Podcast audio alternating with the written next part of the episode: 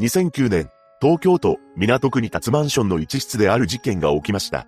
一人の男が起こしたのですが、20年の服役を終えたわずか半年後に本件を起こしてしまうのです。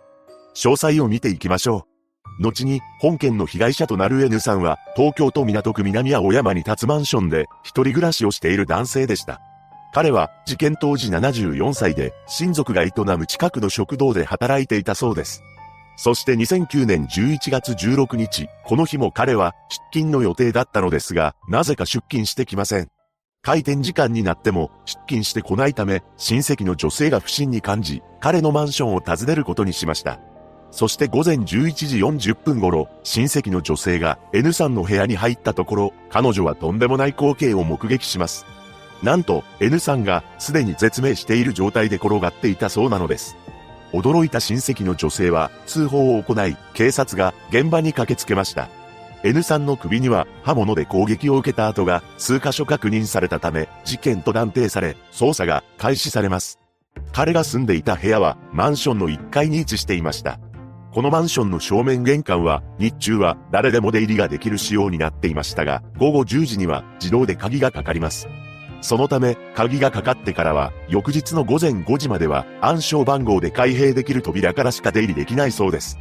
そして、N さんの部屋のドアは、施錠されておらず、ベランダから何者かが侵入した形跡も残っていませんでした。このことから、犯人は、玄関から出入りした可能性が高いとされたのです。N さんの自宅はダイニングキッチンと和室が2部屋あり、床には物が散乱していて、いずれの部屋も荒らされた形跡がありました。ただ、ダイニングキッチンには、現金数万円と財布が残ったままで、財布の中には、現金数千円と小銭が見つかったそうです。N さんの体には、抵抗した際にできたと見られる傷はなく、壁には、彼の血痕が飛び散っていました。倒れていた布団付近に血痕が集中していることから、就寝中に抵抗する間もなく襲われたと見られています。このように現場の状況が明らかになっていく中、同日の夜に別の場所である騒動が起きていました。それは東京都台東区にある上の公園の前であり、一人の男が酒によって暴れていたと言います。その男は署員に保護され、その日は上野署で一晩明かすことになりました。そして翌日の11月17日、男は上野署を出たのですが、意味不明な寄稿を開始したのです。というのも、上野署の掲示板に石を投げつけ出したというのです。男が石を投げたのは上野署の目の前だったため、当然器物損壊容疑で現行犯逮捕されました。逮捕された男は、伊能和夫という当時59歳の人間だったのですが、とんでもない事実が発覚します。なんと、伊能が履いていた靴の底に微量の血痕が付着していたそうなのです。そして、この血痕を調べた結果、南青山のマンションで変わり果てた姿で発見された N さんのものと一致したと言います。さらに捜査を進めると、マンションの手すりには、伊能の証文が見つかり、現場付近の防犯カメラには、伊能と酷似した男が映っていました。これらの状況証拠から警察は、伊能が N さんを手にかけた犯人だと断定し、翌年の2010年1月20日に再逮捕したのです。こうして犯人逮捕となったわけですが、そもそもこの伊能和夫という男はとんでもない前科を持っている危険人物でした。彼は遡ること20年ほど前、結婚して子供もいたのですが、恐ろしい事件を起こしていたのです。1988年11月5日、この日、伊能は妻と言い争いをしていました。その理由は、妻が浮気をしていると疑っていたからです。実際のところ、妻が浮気をしていたのかは不明ですが、伊能はそのことを問い詰めて口論となっていました。その中で、伊能は激高し、台所にあった刃物を取り出します。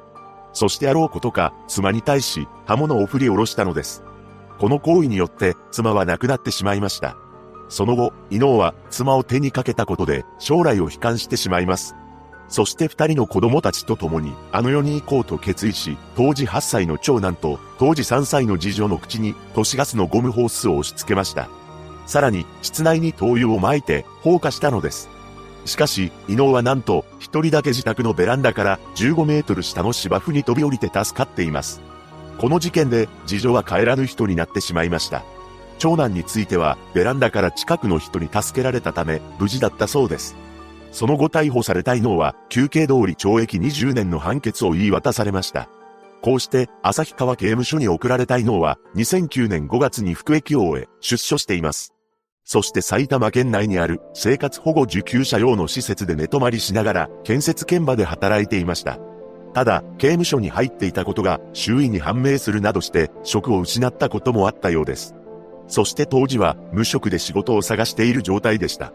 しかし、事件当日である2009年11月15日、突然伊能は施設から姿を消したとされています。その後、刃物を購入した伊能は N さんの自宅マンションの前をうろついていました。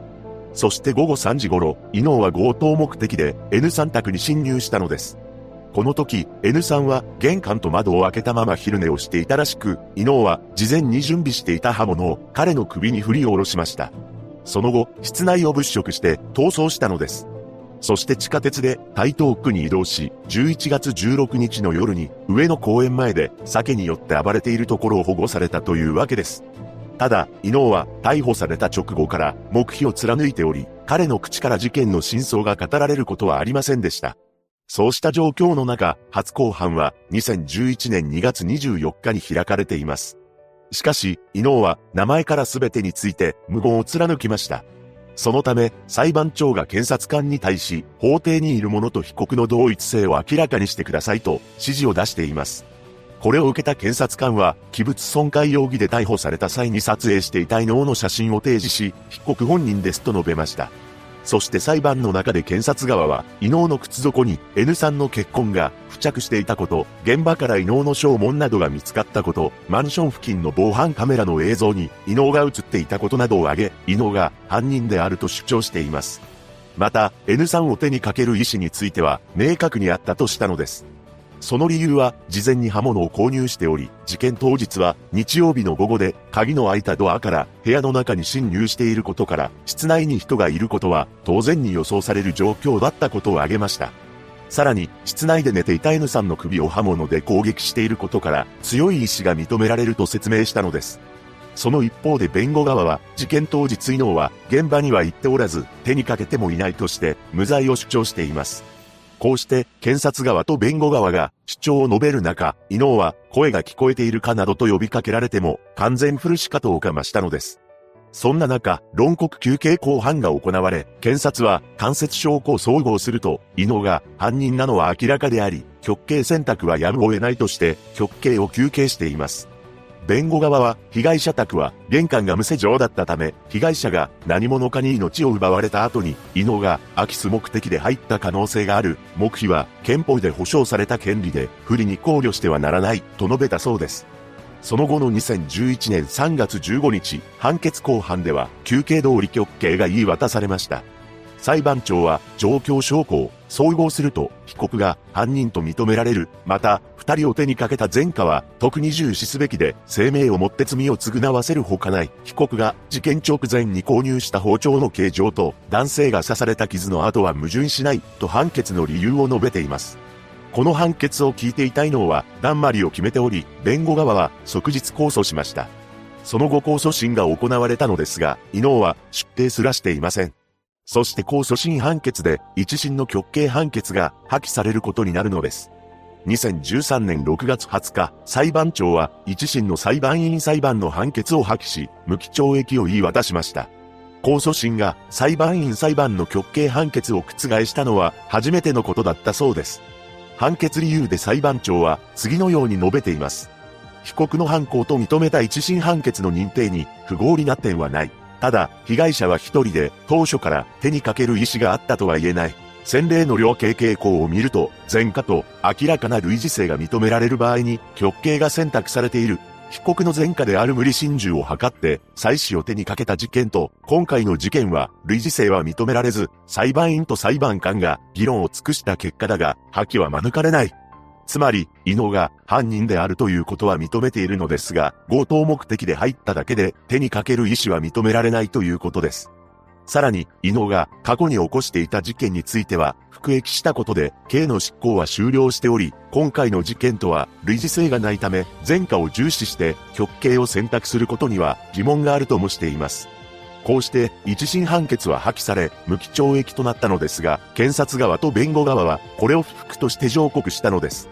その間、記者が伊能に面会をしており、インタビューしています。これまで目標していた伊能は、記者に対して自分は無罪だと言い切りました。そして、靴底についていた血痕や、現場に残されていた証文、防犯カメラに映っていた伊能と見られる男の姿についても、すべてが偽物の証拠だと主張したのです。また、裁判で黙秘した理由については、無罪になるだろうと思っていたからだとしています。その後の2015年2月3日、上告を棄却する決定が下されました。これにより、異能の無期懲役が確定したのです。ここからは本件について少し考察していきたいのですが、伊能が主張するように全ての状況証拠が警察の偽装工作だったという可能性はあるのでしょうか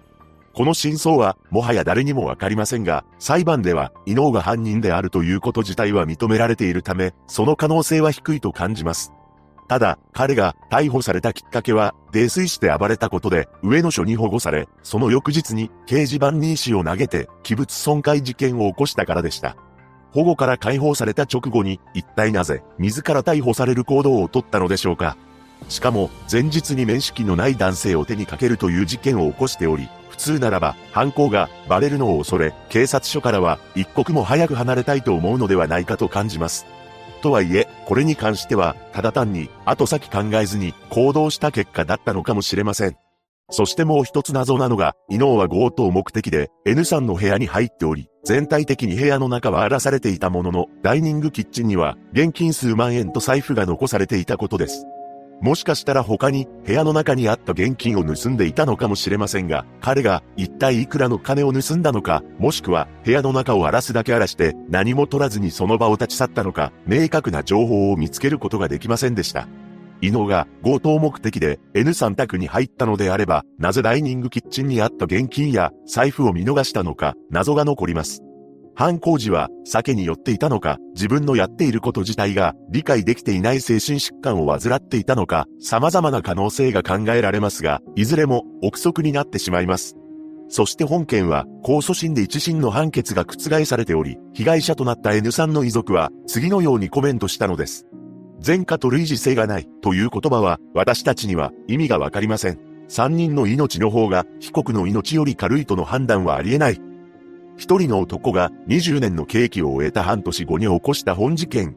事件当時伊能は59歳だったので、おそらく残りの一生を刑務所で暮らすことになると思われます。被害者のご冥福をお祈りします。